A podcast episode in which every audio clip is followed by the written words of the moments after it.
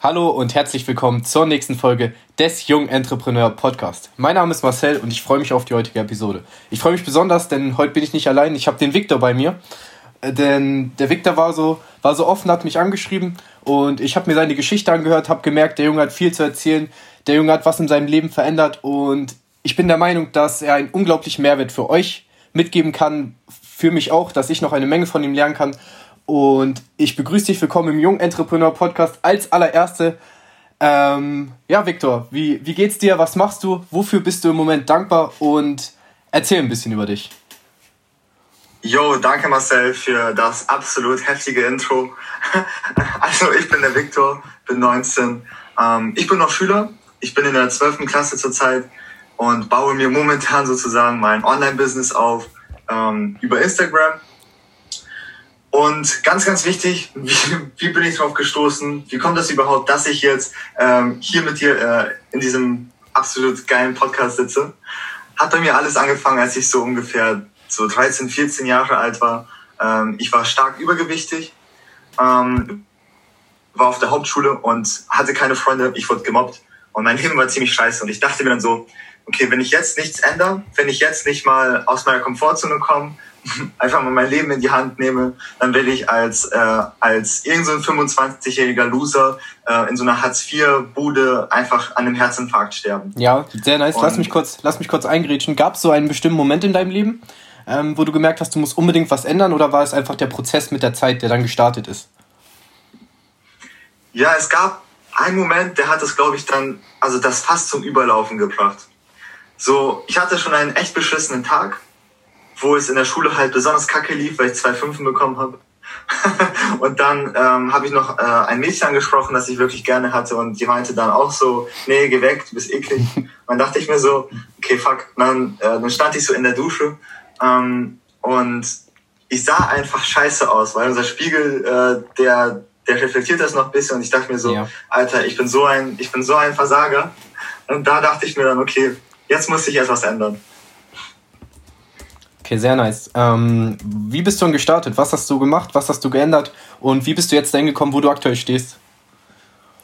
Jo, also ich habe erstmal mit meinem Gewicht angefangen. Also das war so das allerbehindertste sozusagen an, an meiner Situation, weil es halt, ähm, ich hatte direkten Einfluss darauf. Ich hatte absolut direkten Einfluss auf mein Übergewicht.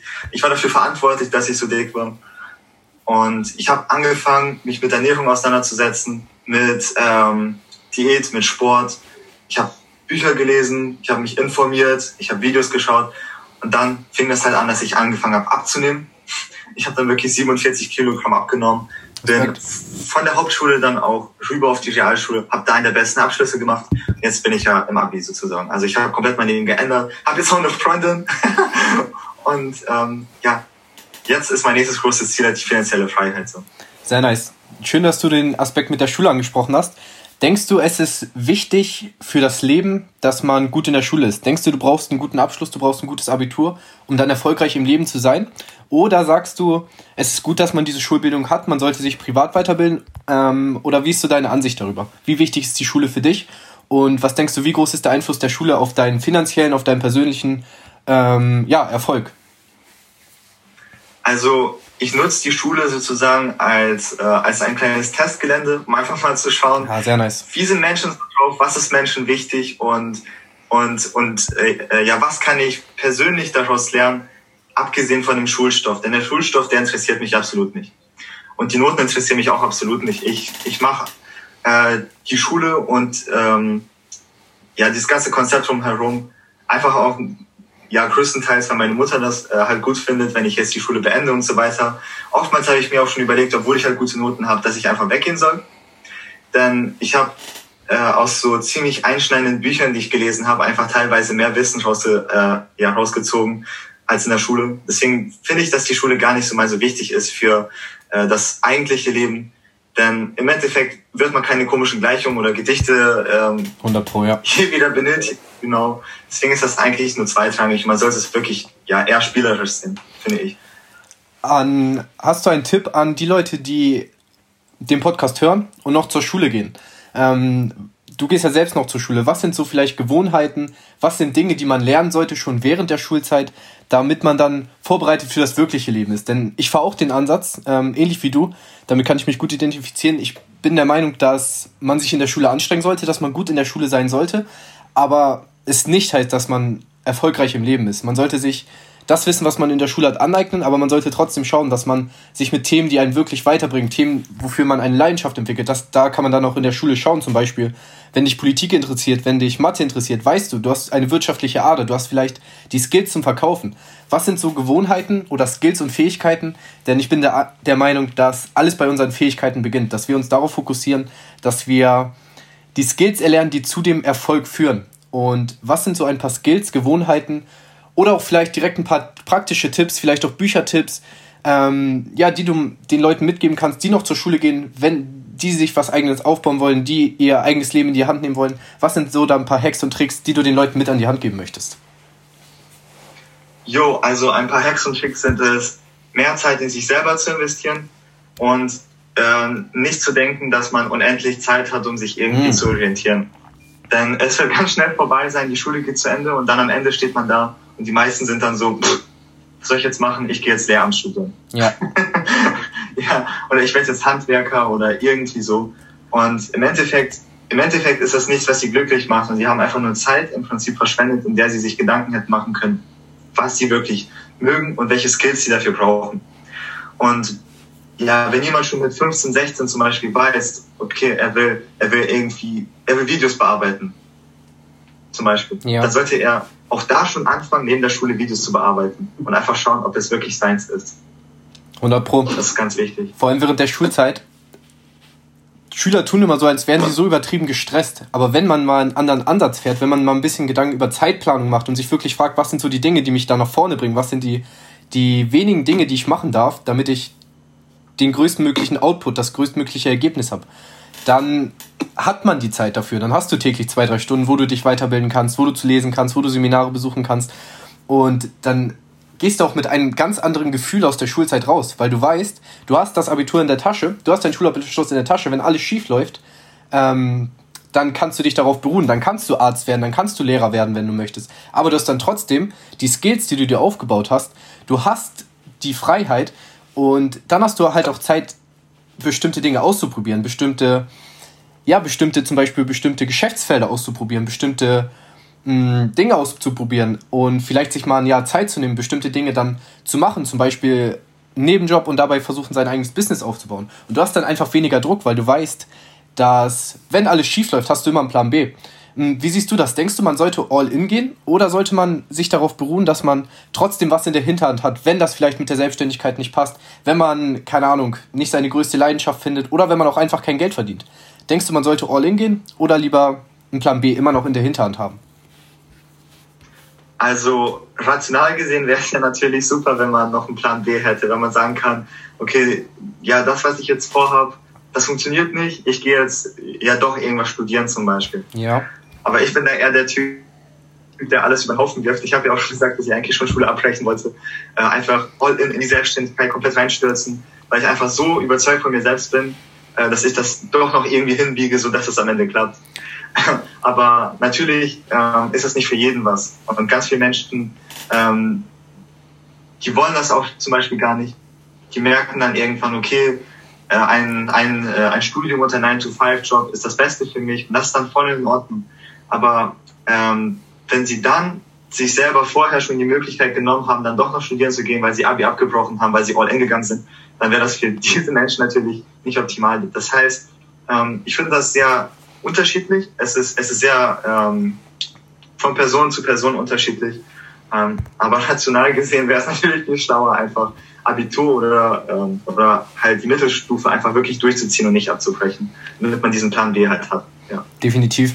Ich denke auch, dass man immer einen Plan B in der Hinterhand haben sollte ähm, und das auch Vorteile für den Plan A haben könnte, weil du einfach mit weniger Druck agierst. Denn ich bin der Ansicht, wenn du viel Druck hast, kannst du nicht rational entscheiden. Und das ist mit das, was das Unternehmertum, was Unternehmer extrem auszeichnet, ähm, dass sie rational entscheiden können, dass sie gute Entscheidungen treffen können. Denn sie werden schlussendlich nur dafür bezahlt, für die Anzahl der Entscheidungen, die sie für das Unternehmen, für die Verantwortung und für sich selbst tragen. Ähm, was ist deine Meinung zu diesem 24-7 Hustle? Ähm, man sieht das ja oft auf Instagram, auch bei verschiedenen Marketern, dass sie halt sagen, ja, 24-7, alles für meinen Traum. Ähm, und dann teilweise auch so den Schlaf oder sowas extrem vernachlässigen, weil sie, weil sie keine Zeit dafür haben, weil sie keine Priorität dafür haben. Was ist deine Einstellung oder deine Meinung zu diesen 24-7 Hustle? Ähm, stehst du dahinter? Denkst du, es ist wichtig? Denkst du, es ist vielleicht zu bestimmten Phasen wichtig, extrem all in zu gehen, viel Zeit in sich, in seine Arbeit zu investieren? Oder denkst du, man braucht auch manchmal Zeit für sich, man braucht mal eine Auszeit? Wie, ist so deine, wie sind da so deine Gedanken zu und deine Einstellung? Also, ich sehe das so. Also, ich bin ja auch eine Person, die sehr viel arbeitet, besonders jetzt in den letzten Wochen. Da betrug sich mein Arbeitspensum auf 12 bis 16 Stunden am Tag. Das heißt, es gab Tage, wo ich aufgewacht bin und ich habe so lange gearbeitet, bis ich schlafen gegangen bin. Ja. Und dazwischen war kaum was. Also nichts, was ich wirklich sozusagen nebenbei gemacht habe. Keine ähm, ja, YouTube-Videos auch mal zum Beispiel, die irgendwie nicht mal in die Richtung gehen, äh, das, was ich wirklich mache. Ich habe mich komplett dem, was ich tue, committed. Und meine Meinung dazu ist, dass man das nicht durchziehen kann. Das heißt, ähm, man fängt es an, man macht es eine bestimmte Zeit, und dann irgendwann da brennt man aus, da fällt man dann vom Himmel. Ja. dann, ja, der Körper, der kommt wieder zurück und sagt ein, nein, hör auf, es reicht jetzt. Also Burnout, Gefährdung ähm, ist auf jeden Fall da und man sollte sich schon mal eine Auszeit nehmen, das ist ganz wichtig. Und die Leute, die zum Beispiel dann auf Instagram schreiben, dass sie den ganzen Tag hasseln, äh, wenn man die mal anschreibt, antworten sie an zwei Tage nicht. das ist ja schnell gesagt einfach. Wenn man wirklich viel hasselt, hat man keine Zeit, das irgendwie so an die große Glocke zu hängen. Ja. Das ist meine Meinung dazu. Ja. Ich denke auch, dass, dass in bestimmten Phasen, dass das Timing da oftmals wichtiger ist. Zum Beispiel wie du jetzt. Ähm, wann hast du nochmal gegründet?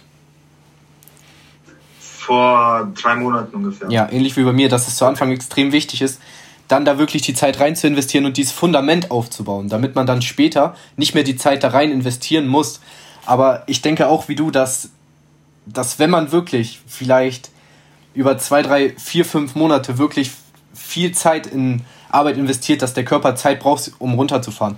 Und wenn man mal genau überlegt, der Mensch ist gar nicht darauf ausgelegt, dass er sozusagen mehr als 16 Stunden vielleicht am Tag arbeitet. Der Mensch braucht seine Ruhephasen, der Mensch braucht die Zeit, wo er dann runterfährt, um auch zu reflektieren zu können, um dann sozusagen einen Schritt zurückzugehen, manchmal vielleicht eine Pause zu machen, um dann mit Klarheit und Vision weiter arbeiten zu können, um dann weiter nach vorne zu kommen. Ähm, als man dann in, diesem, in dieser Hassespirale drin gewesen wäre. Ähm, du hast mir auch erzählt, oder du hast ja gesagt, dass du extrem viel abgenommen hast, dass du mit dem Sport angefangen hast, mit der Ernährung angefangen hast.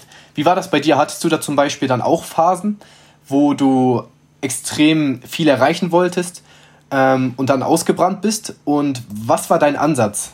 Was war für dich wichtiger? War es wichtig, dass du zu Anfang schnelle Ergebnisse siehst? Oder hast du das Ganze eher wie ein langfristiges Spiel gesehen und dann sozusagen ja konstant die Dinge gemacht? Wie hast du das erreicht? Ja, also mir war klar, dass es anfangs äh, schwer sein wird und dass man äh, halt die schnellen Erfolge ja nicht auf gesundem Weg äh, erreichen kann.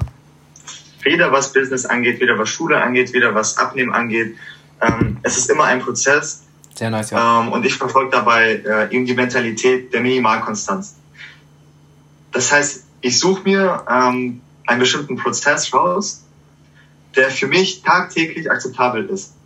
Oder der mir auch Spaß macht. Zum Beispiel eine Stunde laufen, jeden zweiten Tag. Ja. Das ist akzeptabel, das kann man machen. Das könnte ich mein ganzes Leben lang so durchziehen, egal was ist.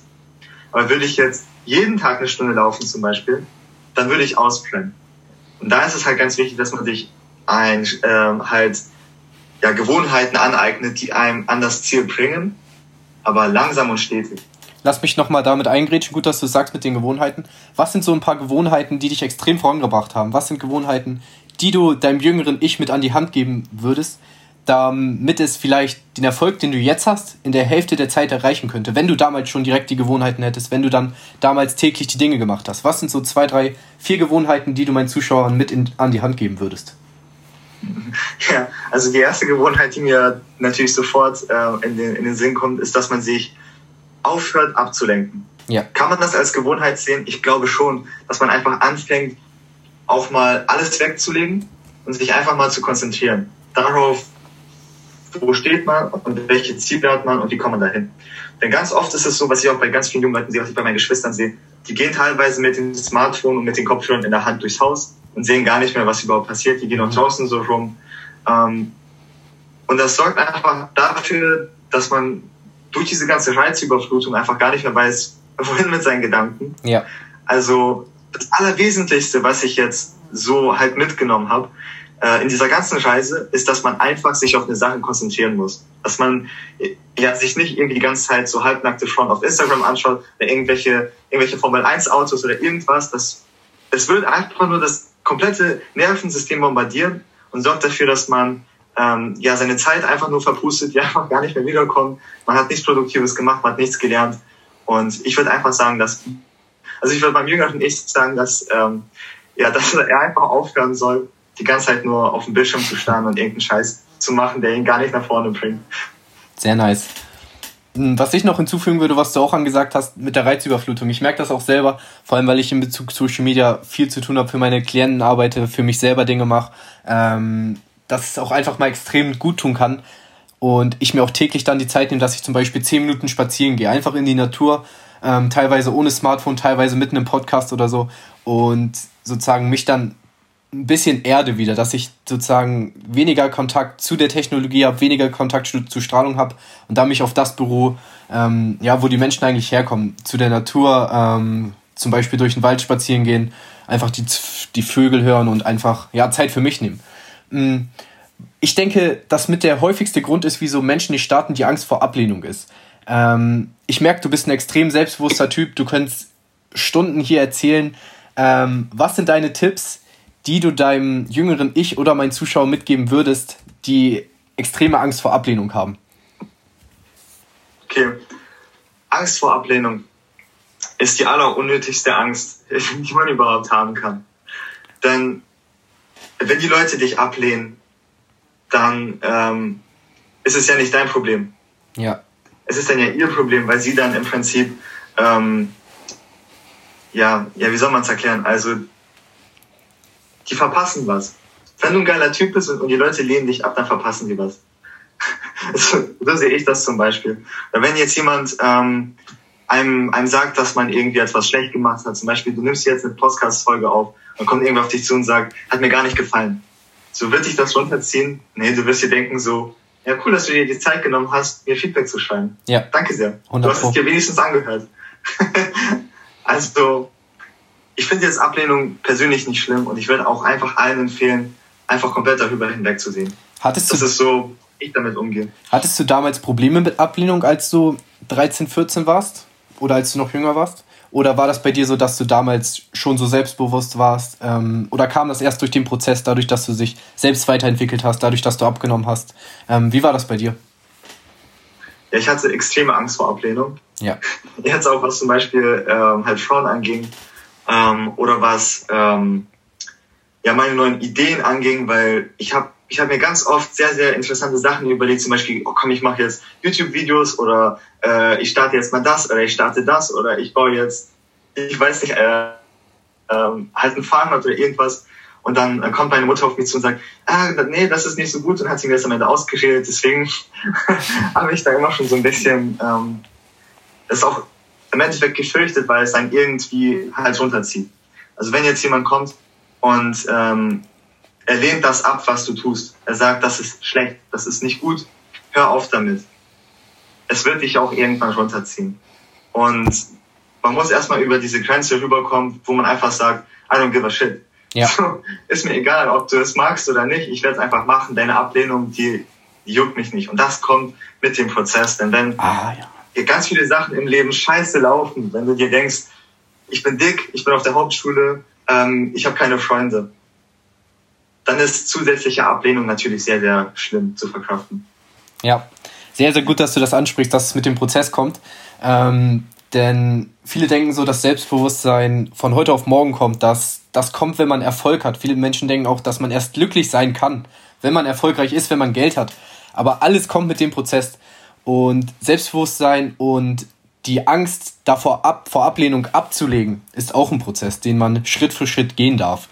Ähm, ich habe vor allem gut, dass du sagst, ich habe in, der in der letzten Podcast-Folge darüber gesprochen, dass der häufigste Grund, wieso Menschen nicht starten, halt eben der Grund vor Ablehnung ist. Und ich habe letztes Buch gelesen, Fünf Dinge, die sterben, der am meisten bereuen. Kleine Buchempfehlung von mir am Rande. Ähm, Platz Nummer eins war, ich hätte den Mut gehabt, mein eigenes Leben zu leben.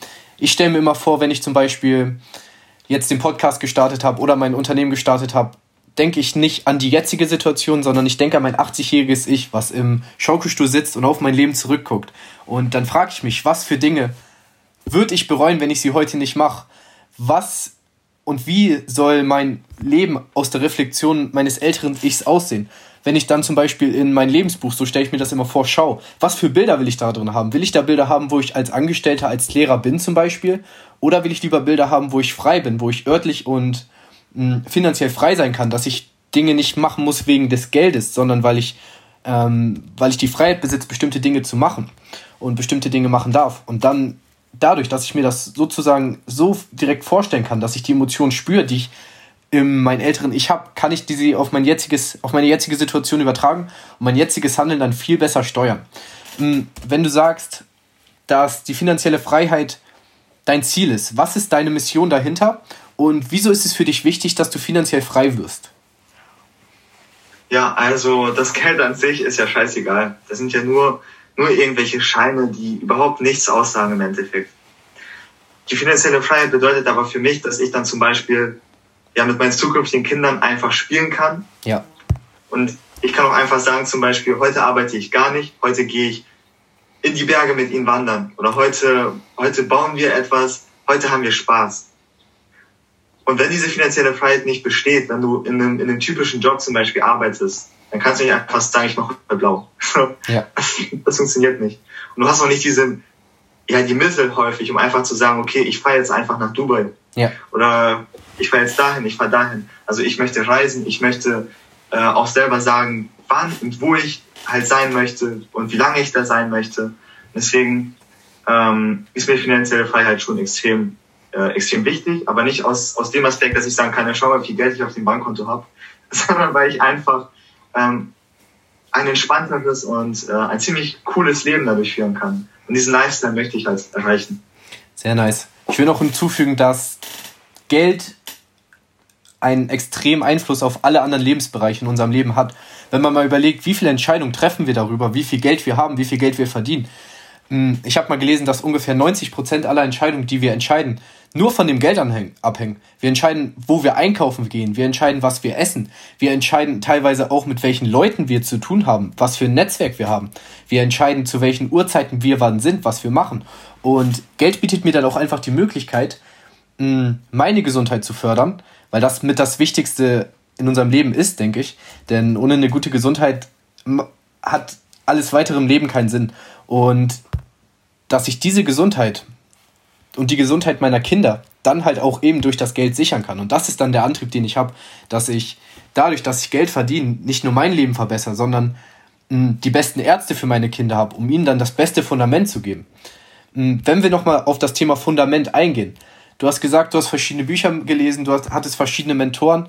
Was sind so ein paar Buchtipps oder Persönlichkeiten, die du weiterempfehlen kannst, von denen du extrem viel lernen konntest, wodurch du dein Wissen aufgebaut hast? Was sind da so ein paar Empfehlungen, die du meiner Community teilen möchtest? Jo, ähm, also Entscheidung Erfolg von dir, Kräuter. Das ist, glaube ich, so das beste Buch für alle Vertriebler äh, und Verkäufer. Es ist einfach, also es beschäftigt sich hauptsächlich mit Mindset und Persönlichkeitsentwicklung. Ähm, da ist so viel Wissen auf, auf 100 Seiten. Das Buch ist eigentlich ja nicht mehr als eine kleine Broschüre, aber da wird alles nochmal zusammengefasst und halt komplett kompakt dargestellt, was extrem, extrem cool ist. Äh, das ist das Buch, was, ähm, ja, was ich halt sehr prägend fand sozusagen. Ich habe sogar so ein Armband gehabt von dir, Kräuter. Mhm. Das habe ich, glaube ich, äh, ein halbes Jahr oder so gefühlt getragen. Also das war schon ziemlich, ziemlich cool. Ähm, und Persönlichkeiten. Also ich hatte bis jetzt einen richtigen Mentor, ähm, ja, beziehungsweise ein, ein Mentor, den ich auch bezahlt habe, dass er äh, halt mein Mentor wird. Äh, das ist der Jonas Kühn ähm, von Factory of Success. Und ich bin ja jetzt auch zurzeit in seinem Mentoring drin zum Beispiel. Und da habe ich alles über Marketing gelernt, über Verkauf gelernt, über Selbstständigkeit halt sozusagen auch gelernt. Und ähm, eine weitere sehr, sehr wesentliche Person für mich ist tatsächlich meine Freundin. Sehr nice. Wir sind jetzt seit drei Jahren zusammen Ähm, und sie ist halt auch in der Selbstständigkeit drin und ist so ein so eine Persönlichkeitsmaschine. Also äh, die ist da schon auf den auf den Leveln von den ganzen äh, ziemlich ziemlich ziemlich krassen NLP-Trainern. Ähm, und von ihr habe ich halt auch extrem extrem viel gelernt. Zu dem Punkt, wo ich schon manchmal sage so, ähm, wenn ich irgendwelche Vorträge höre, so kenne ich schon, kenne ich schon, kenne ich schon. genau. Wie sieht's denn bei dir aus? Sehr, sehr nice. Ja, ähm, Bücher eher so die Grundlagen der Fahrt des friedvollen Kriegers. Auf jeden Fall extrem hilfreich. Ähm, wie man Freunde gewinnt, auch ein Klassiker, den ich weiterempfehlen kann. Und sonst als Mentoren Thaddeus Koroma, ich weiß nicht, ob du den kennst, Arian Nye, das sind so die, die meinen Weg bis jetzt bestimmt haben. Wenn du sagst, du hast extrem viel zum Thema Business, Marketing, Verkauf gelernt, ähm, was sind so drei, drei Schlüssel oder drei Learnings, die dich extrem weiter nach vorne gebracht haben, die, ja, die du, die du gerne teilen möchtest mit, mit mir, mit meinen, mit meinen Zuhörern und der Community? Genau. Ähm, also ganz wichtig ist, dass man Leute ähm, ja nicht in die Ecke drängen soll. Zum Beispiel, das ist ja jetzt so ein Trend, sehe ich auch ganz häufig, dass ähm, irgendwer einen dann anschreibt und dann sagt, hier, guck mal, ich habe diesen Kurs für dich, er wird all deine Probleme lösen. Und das sorgt dafür, dass man heute, also dass man eher Leute von sich abstößt, dass man sich nicht als Experten, sondern als, äh, als irgendeinen komischen Typen ähm, im Internet halt einstellt.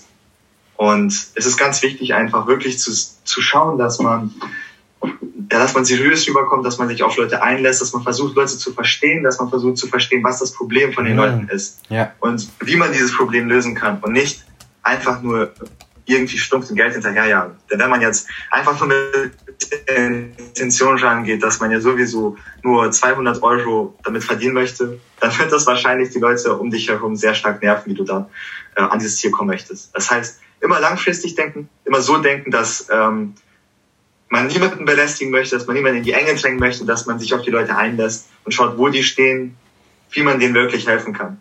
Also immer mit guten Absichten an die Sache rangehen. Das ist so das Allerwichtigste, was ich gelernt habe. Man soll immer mit guten Absichten rangehen. Immer Leuten helfen wollen. Sehr, sehr nice. Was in Social Media auch oft sehr vergessen wird, dadurch, dass jeder nach Anerkennung, nach Reichweite strebt, nach Like strebt, ist, dass die Menschlichkeit und die Menschen hinter der Zahl oftmals vergessen werden. Und das gebe ich auch meinen Kunden oft mit, dass wir uns nicht darauf fokussieren, dass wir sonderlich viel Reichweite haben, sondern dass wir mit fast jedem, der uns folgt, so ein Vertrauen aufbauen, dass wir so eine Beziehung aufbauen und dadurch dann wirklich die sozialen Medien nutzen, weil diese Reichweite bringt einem im Endeffekt nichts. Du wirst dadurch nicht verkaufen, wenn du im Vertrieb tätig bist und du wirst, es wird dich langfristig einfach nicht erfüllen. Denkst du, es ist wichtig, extrem viel Reichweite zu haben? Ähm, denkst du, Reichweite hat auch Vorteile vielleicht, wenn man viel Reichweite hat? Hm, was ist da so deine Einstellung? Also, ich finde, dass Reichweite ein zwei, äh, sag mal zweischneidiges oder zweischneidiges zwei, Schwert? Zweischneidiges. okay, optimal. Ähm, es ist ja einerseits so, dass man dann eine richtig, richtig große Fanbase hat, dass man viele Leute hat, die einen kennen. Ja. Aber unter dieser Fanbase, ähm, ja, unter der Größe dieser Fanbase leidet auch dann äh, die Community sozusagen. Das heißt, wenn man eine Instagram-Seite hat mit einer Million Menschen, dann ist es ja klar, dass dort alle möglichen Menschen abonniert haben. Und man kann keine richtig coole Community bauen. Man kann nicht zum Beispiel ähm, irgendwelche Beiträge liefern, die wirklich auf jemanden ganz spezifisch abgestimmt sind, auf eine ganz besondere Gruppe. Ähm, aber gleichzeitig kann man auch halt mit seinem Einfluss, mit dem, was man halt zeigen kann, kann man extrem, extrem viele Menschen erreichen und kann somit auch prinzipiell ja mehr Geld verdienen, mehr Gutes tun ähm, und auch besser ja sich selber und das, was man ähm, ja das, wofür man steht, vermarkten. Hm, noch eine Frage zum Business, vor allem für Anfänger, wenn man noch kein Business gestartet hat. Denkst du, man sollte eher zielgruppenspezifischer reingehen, Probleme einer bestimmten Zielgruppe lösen oder eher dann in die Allgemeinheit und dadurch dann mehr Reichweite, hm, mehr Reichweite aufbauen? Was denkst du ist für den Anfang besser und was würdest du empfehlen? Also ich würde komplett spitz in eine Nische mich positionieren. Und das hat den Vorteil, dass man einfach Leute kennenlernt, die genau das Gleiche machen wie man selber. Also genau das Gleiche. Und die können dann gegenseitig äh, und, äh, und die können einen dann auch selber pushen. Dann kann man sich austauschen, man kann coole neue Kontakte knüpfen. Und Kontakte sind sehr, sehr, sehr, sehr, sehr, sehr wichtig. Ohne ja, Kontakte wird man nicht vorankommen. Man kann der aller, aller krasseste Typ sein. Aber wenn du niemanden ähm, in deiner Kontaktliste hast, dann wirst du auch nichts verdienen. Und, und dann wird dich auch keiner kennen. Das heißt, ähm, extrem wichtig, man kann Kontakte aufbauen, man kann eine Community aufbauen man kann sich optimal mit diesen Leuten austauschen. Dann später, wenn man schon eine gewisse Präsenz aufgebaut hat, kann man immer noch ja, sich breiter halt positionieren, sich breiter ausfächern und für den Anfang ganz, ganz spitz reingehen und schauen, dass man ja, seine ersten Erfahrungen sammelt. Sehr, sehr nice. Mm, deswegen auch extrem cool, dass du mir geschrieben hast, dass wir jetzt in Kontakt ge getreten sind. Wenn Leute, die diesen Podcast hören, mehr von dir wissen wollen, wenn sie Fragen zu dir haben, können sie sich natürlich dann jederzeit bei dir melden. Wo können sie dich am besten erreichen? Und ja, was, ähm, ja, wo können sie dich erreichen? Was kannst du den Leuten da mitgeben? Und was erwarten sie, wenn sie zum Beispiel auf deine Seite kommen? Ähm, was für Content erwarten sie? Und was ist deine Mission, die du dann weiterhin verfolgen wirst? Jo. Also meine Mission ist es natürlich, auf Instagram weiterzuwachsen. Ich beschäftige mich sehr mit Instagram, mit den anderen Plattformen nicht so sehr. Und bei Instagram kann man mich unter Rudeljagd finden. Also Rudeljagd komplett zusammengeschrieben. Rudel und Jagd. Ähm, das ist halt eine Motivationsseite. Da ähm, ist auch so ein ja, türkisblaues Profilbild. Ich glaube, es gibt auch nur eine Seite, die so heißt ähm, oder so ähnlich heißt. Ähm, und da habe ich halt wirklich einfach nur Quotes. Ich habe Zitate äh, von bekannten Persönlichkeiten. Ich habe auch Zitate, die ich zum Beispiel selber erfunden habe. Und da habe ich halt äh, in meinen Stories zum Beispiel ähm, Learnings, die ich selber hatte. Da stelle ich mich teilweise auch für die Kamera, erzähle ein bisschen was, ähm, erzähle, was ja bei mir im Leben passiert ist, was ich so für Erfahrungen gemacht habe. Ähm, ich ich zeige, dass ich mich mit der Community vernetze. Und wenn Leute mich anschreiben, dann können sie erstmal ähm, davon ausgehen, dass sie eine charismatische äh, Atombombe kennenlernen werden. äh, ich werde auf jeden Fall jedem antworten. Und ähm, ja, ich kann Leuten dabei helfen, zum Beispiel ihre Präsenz äh, auf, auf Social Media auszubauen und denen zu zeigen, wie sie sozusagen eine Community aufbauen, wie sie Leute finden, mit denen sie sich connecten können, wie sie Kontakte aufbauen ähm, und auch ein bisschen mehr Reichweite bekommen. Sehr, sehr nice. Ich freue mich extrem auf euer Feedback. Schreibt mir gerne auf Instagram at Jungentrepreneur, mein Podcast-Kanal. Lasst gerne ein kleines Dankeschön bei Victor da dafür, dass er mit in dieser Podcast-Folge da. Schreibt ihm und mir, was eure Learnings aus dieser Podcast-Folge sind. Und das war's für